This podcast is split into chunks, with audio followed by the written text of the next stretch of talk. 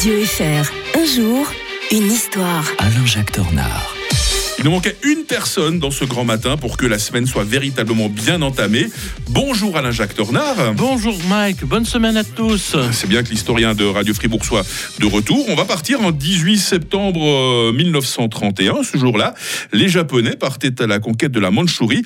on peut le dire, Alain-Jacques, c'est le début d'une fuite en avant. Hein. Oui, voilà, oui, c'est une guerre. bon, on l'appelle d'ailleurs la, la guerre de 15 ans euh, ou la guerre d'Asie et du Pacifique 1931-1945 hein, c'est quand mm. même pas euh, peu dire d'ailleurs après avec la prolongation avec euh, la guerre d'Indochine la guerre du Vietnam on peut dire qu'elle a duré encore plus longtemps parce qu'il y a eu mm. des, des, séquelles à très long terme c'est d'ailleurs si vous aimez Tintin vous pouvez vous précipiter dans le Lotus bleu parce que vous voyez cet épisode mm. qui est décrit par Hergé dans, dans, son fameux album euh, c'est le nom que les historiens ont donné donc à cette succession de conflits qui fit en Asie quand même 30 millions de morts, dont 20 en Chine, rien que pour la Chine, c'est énorme.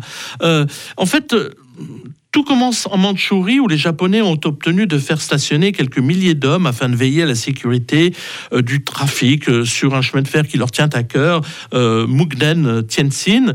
Dans l'état-major qui commande cette armée figure le général Kanji Ishiwara. C'est une sorte d'illuminé qui appartient à une secte bouddhiste que l'on qualifierait aujourd'hui d'intégriste. Il est convaincu que le Japon a vocation à unifier les peuples dits jaunes à l'époque, mmh. hein, sous son égide, puis entrer en guerre avec les États-Unis, mais il ne pense pas que cet ultime conflit puisse se produire avant 1970 dans son esprit. Parce qu'il faut que le temps que le Japon se développe économiquement. Puis vous savez que quand on, entraîne, euh, quand on s'entraîne dans une guerre, généralement c'est pas ce qu'on prévoit qui existe. Parce qu'il y a un mmh. effet, la guerre a un effet terrible d'entraînement.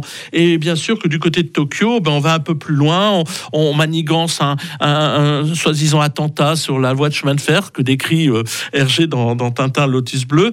Et puis on va créer euh, une sorte d'empire manchukuo. Vous savez que le dernier empereur, Puyi, le dernier empereur de Chine, on va le faire un empereur fantoche là. Et puis bien entendu, ça se passe pas comme eux parce que c'est un trop gros morceau à avaler euh, pour, la, pour, le, pour le Japon, la Chine. C'est beaucoup plus peuplé. Mmh. C'est terrible. C'est pas, pas gérable. Donc ça sera une perpétuelle fuite en avant, un épuisement qui mènera tout droit les Japonais à Pearl Harbor. On va revenir au 19e siècle demain, plus précisément pendant la guerre franco-prussienne, et vous raconter l'implacable siège de Paris. Hein. C'était en 1800, enfin entre 1870 et 1871. Toujours avec euh, l'historien de Radio Fribourg. D'ici là, belle journée à Jacques Tornard. Bonne journée à tous. 7h25 sur